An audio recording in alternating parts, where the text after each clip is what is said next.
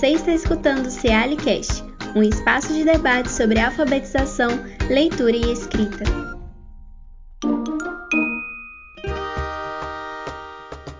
Olá, eu sou Luísa Rocha, jornalista do Ceali, e no Cealicast de hoje nós vamos continuar nossa conversa sobre representatividade negra no currículo da alfabetização com a convidada, a professora Patrícia Barros, do Centro Pedagógico da UFMG.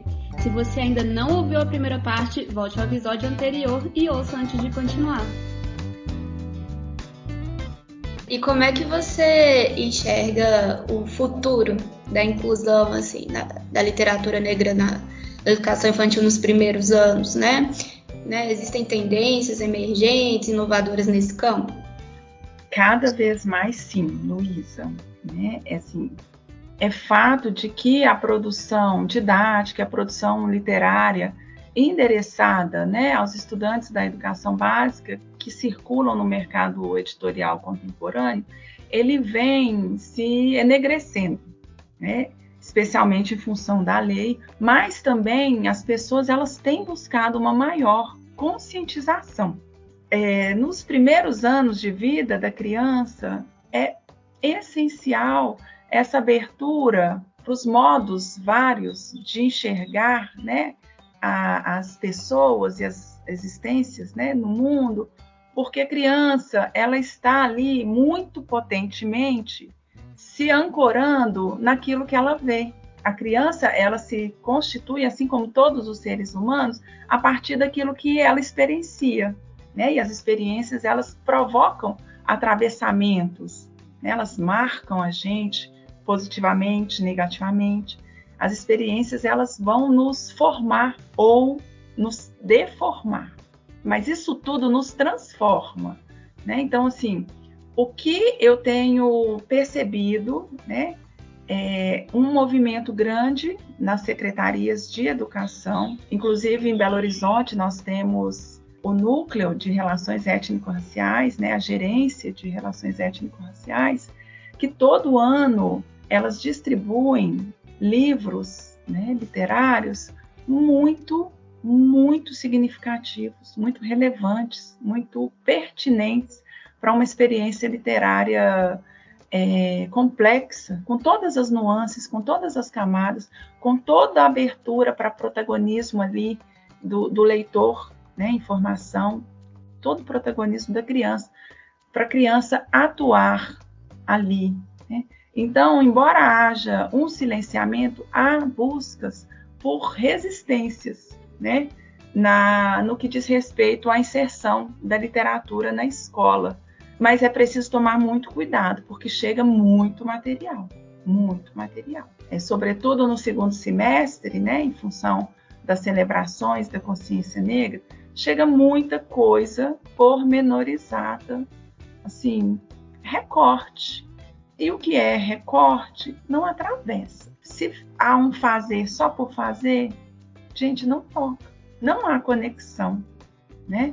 Então, o trabalho é, em relação ao reconhecimento identitário a partir de elementos da cultura negra, ele exige um investimento de políticas, de gestores, de docentes, para que o caminho ele seja trilhado com qualidade, as diretrizes curriculares nacionais para a educação das relações étnico-raciais, elas dizem, né, disso, da importância da inserção ah, dessa temática em todas as modalidades de ensino, e aqui né, o recorte é na educação infantil e nos anos iniciais, mas para isso a formação dos, das educadoras e dos educadores é fundamental para que se tenha realmente ali uma qualificação do ambiente e das ações que proporcionem atravessamentos que humanizam. Hoje nós temos é, muitos cursos, né? Sim. Entrar no Google, a gente encontra muitas ações de grandes editoras de formação voltada para quem atua né, na educação infantil nos anos iniciais com esse olhar, né? Pensando que não basta apenas a presença, apenas a presença da literatura negra no currículo, nas práticas, ela não incide numa inovação.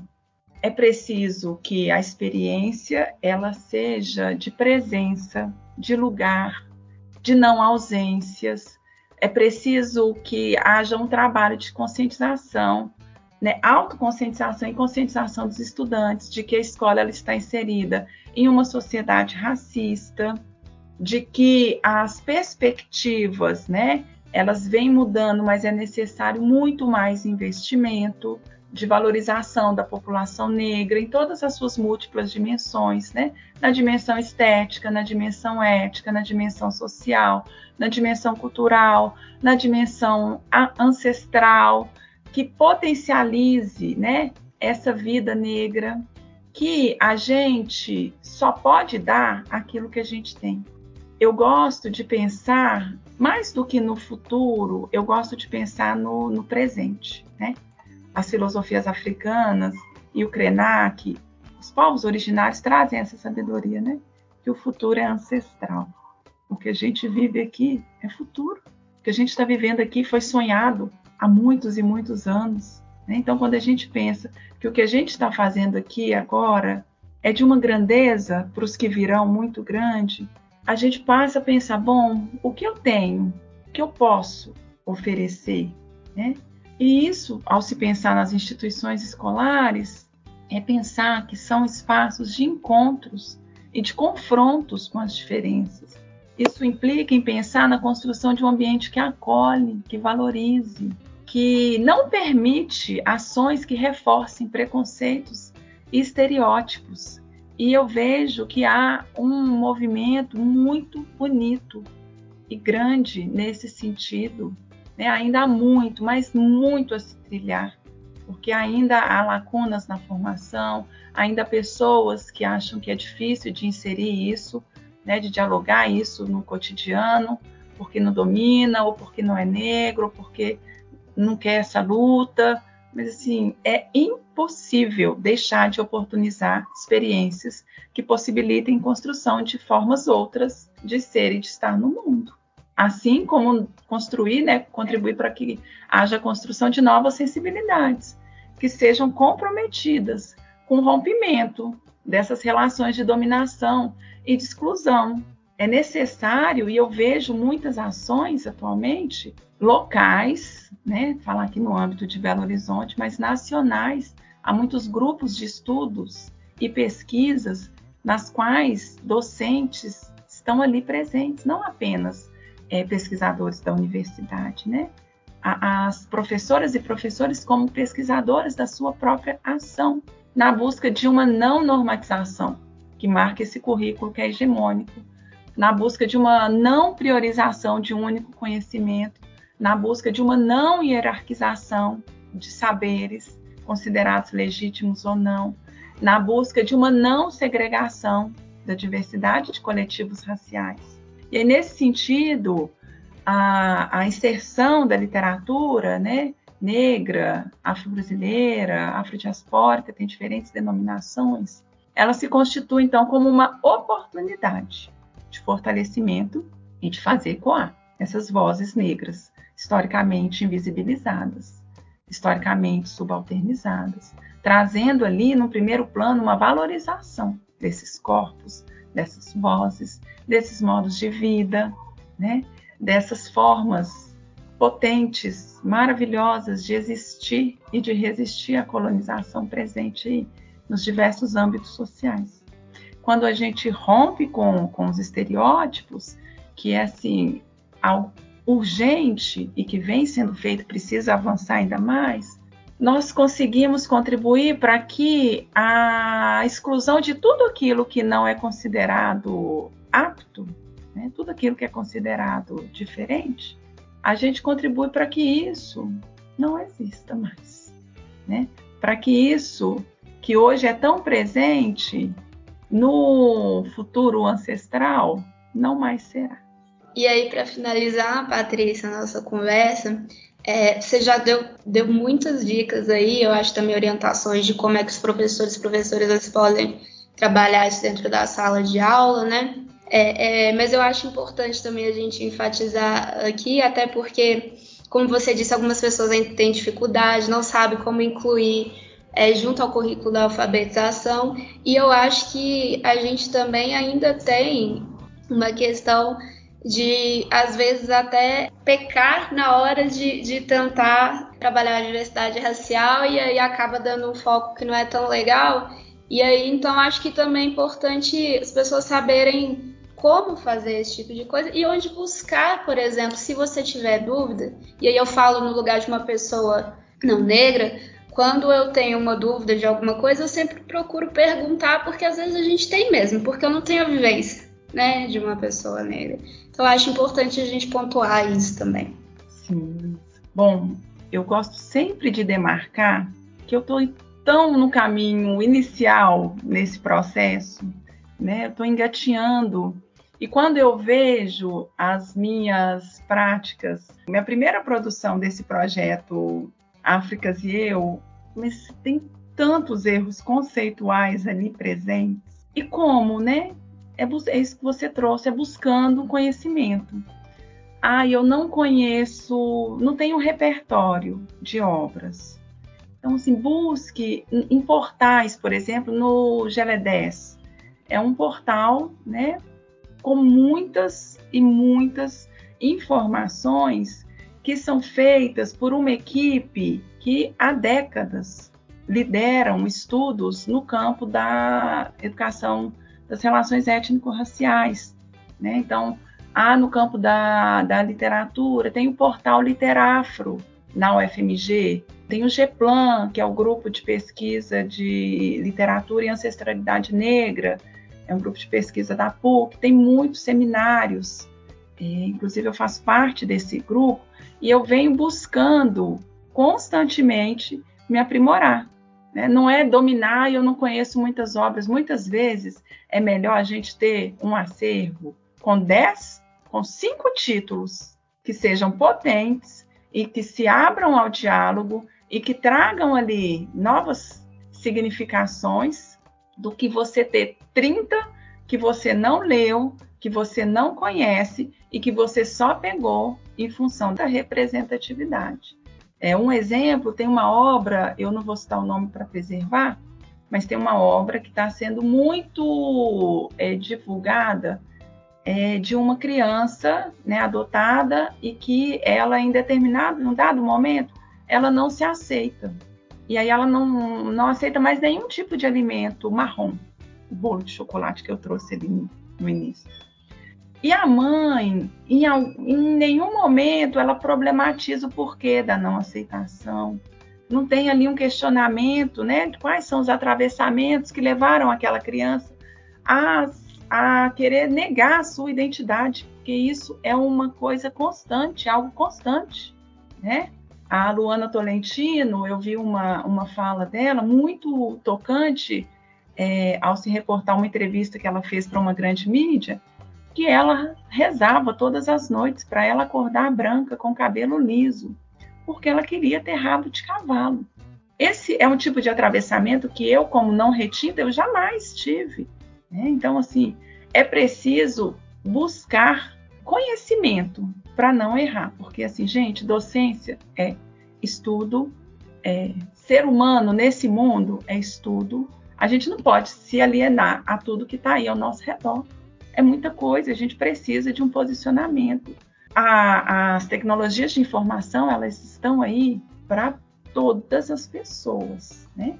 Há ainda muitas lacunas em relação à distribuição, ao acesso, mas nas escolas, por exemplo, todas as pessoas que estão ali naquele ambiente têm acesso a isso. Então, cabe ao gestor buscar, né, incentivar cada vez mais essas práticas ali.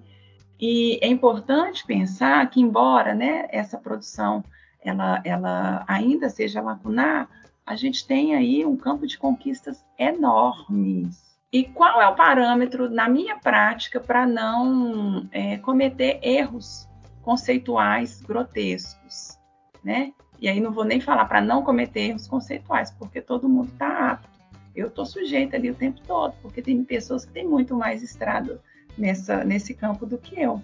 Um, um principal, um dos, mas assim, esse eu sempre uso.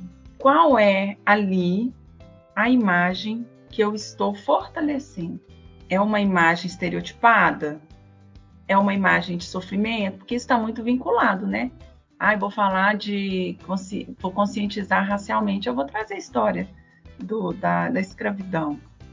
Não somente, né? Inclusive, eu gosto, eu, eu acho mais adequado ao período de escravização. As pessoas elas foram escravizadas. Então, assim, o que eu estou trazendo ali evidencia uma real beleza, uma estética, uma potência. Né? Ela abre para que aquelas crianças e jovens elas não tenham apenas um referencial de estético de, de personagens. E aí as escolhas elas vão se fazendo. E quem falar aqui do ambiente educacional? Quem é responsável por isso? Todas aquelas pessoas que promovem relações afetivas é, junto à leitura, né? Então, no âmbito familiar, pais, mães, avós, tios, vizinhos, e a gente sabe que é lacunar a, a distribuição e o acesso ao livro. Aí, olha o papel da escola em fomentar projetos em que viabilizem né, sacola de leitura. Isso é amplamente divulgado nas escolas, eu não estou trazendo nada de inovação. Mas a inovação ela se dá aí com um olhar no recorte étnico-racial. Potente, livro potente. Não um livro que fica simplesmente, que é importante, não desmerecendo, mas que não fique só na luta da conscientização. Então, se a gente tem, por exemplo, é, esse livro aqui, ó, aqui, esse último super lançamento, O Andar com Fé, né, que é a ilustração da, da letra do Gilberto Gil, tem ali é uma personagem negra que está protagonizando. Olha a presença, a existência potente ali dessa vida. E aí, diferentes aspectos eles podem estar ali presentes nessas escolhas. Então, eu posso fazer a escolha, a seleção, pelo viés do reconhecimento identitário e a partir de elementos da cultura negra. Então, eu posso trabalhar, por exemplo, com um livro da Sônia Rosa, da Tambor de Crioula, né? Eu posso trabalhar com Benedito, que é um, para educação infantil é um livro maravilhoso, que é de um bebê que, que tem uma relação linda com o tambor. É, eu posso trabalhar com o Menino Coração de Tambor. E aí eu preciso ir fazendo é, seleção, porque ah, não somos nós quem escolhemos os livros. Né? O Daniel Goldin é um teórico mexicano que ele fala que são os livros que nos escolhem. Então, assim, as listas são importantes? Sim, eu cresci, cresço muito com as listas, né? Como uma boa professora, eu amo listinha. Mas a gente precisa conhecer, entrar em contato, né, com essas obras. Então, assim, um dos aspectos é esse. Outro aspecto, por exemplo, os laços de afeto, criação de memória bonita, não memória de dor. Isso a gente já tem que chega. Criar memória bonita. Então, assim, o livro Tanto Tanto é um livro em que uma criança ela vive com a sua família a celebração de um aniversário. E é de uma grandeza. Isso é maravilhoso. A gente tem letras de carvão, né? Uma jovem que aprendeu a ler para ajudar a irmã e ela faz uma escrevivência ali muito bonita, né? Então, Vermelho, da Maria Teresa, uma poeta é, já falecida, mas uma obra lindíssima, que ela resgata memórias da sua infância, tão simples, singela e grandiosa, a celebração do seu aniversário junto à mãe, numa comunidade. Com tanta beleza e força, né? a dor já está aí, não precisa evidenciar, ah, é um barraco, ah, gente, a gente potencializa. Não deixa de criticar e compreender mas a gente traz ali o belo. A gente não pode negar o belo à população negra. E a beleza negra a gente não pode negar nem a população negra, nem a ninguém. Todo mundo tem que ter acesso para saber, para poder olhar com esse olho de encantamento. Antes eu não tinha esse olhar. Não tinha, não conseguia. Eu não via criticamente o meu acervo no início da minha carreira. Né? Então, isso é uma construção né? que a gente vai fazendo aos poucos, mas assim, sempre com muita presença ali A gente sempre tem que estar presente com consciência para ver quem está escrevendo esses livros.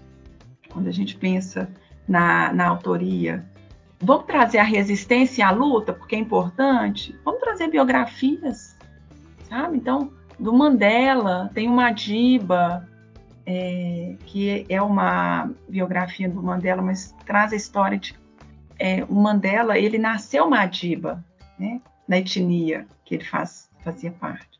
E olha que gigante da nossa história, é, a gente conhecer Carolina Maria de Jesus, uma gigante na nossa história, isso é de muita, mas de muita força para as estéticas negras, para a história, para as culturas negras. Né?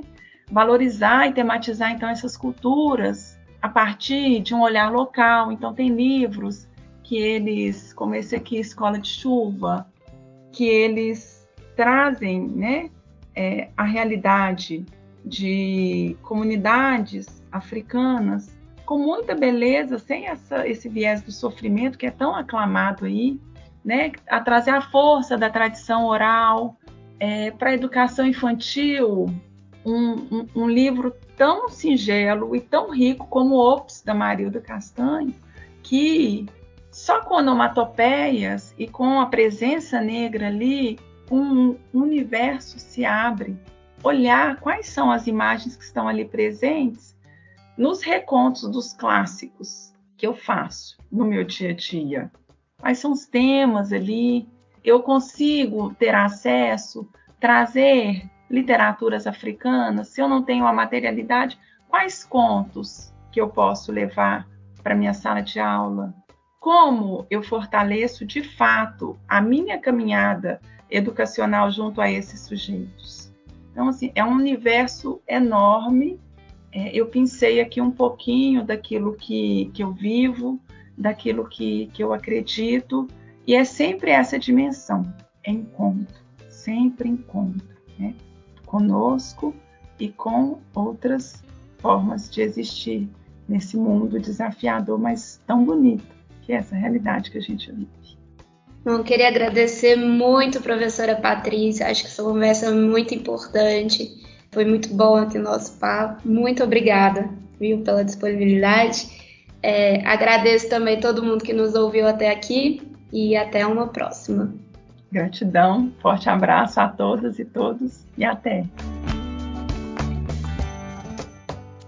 Este foi o Cealicast. Você pode nos escutar no Spotify e no YouTube.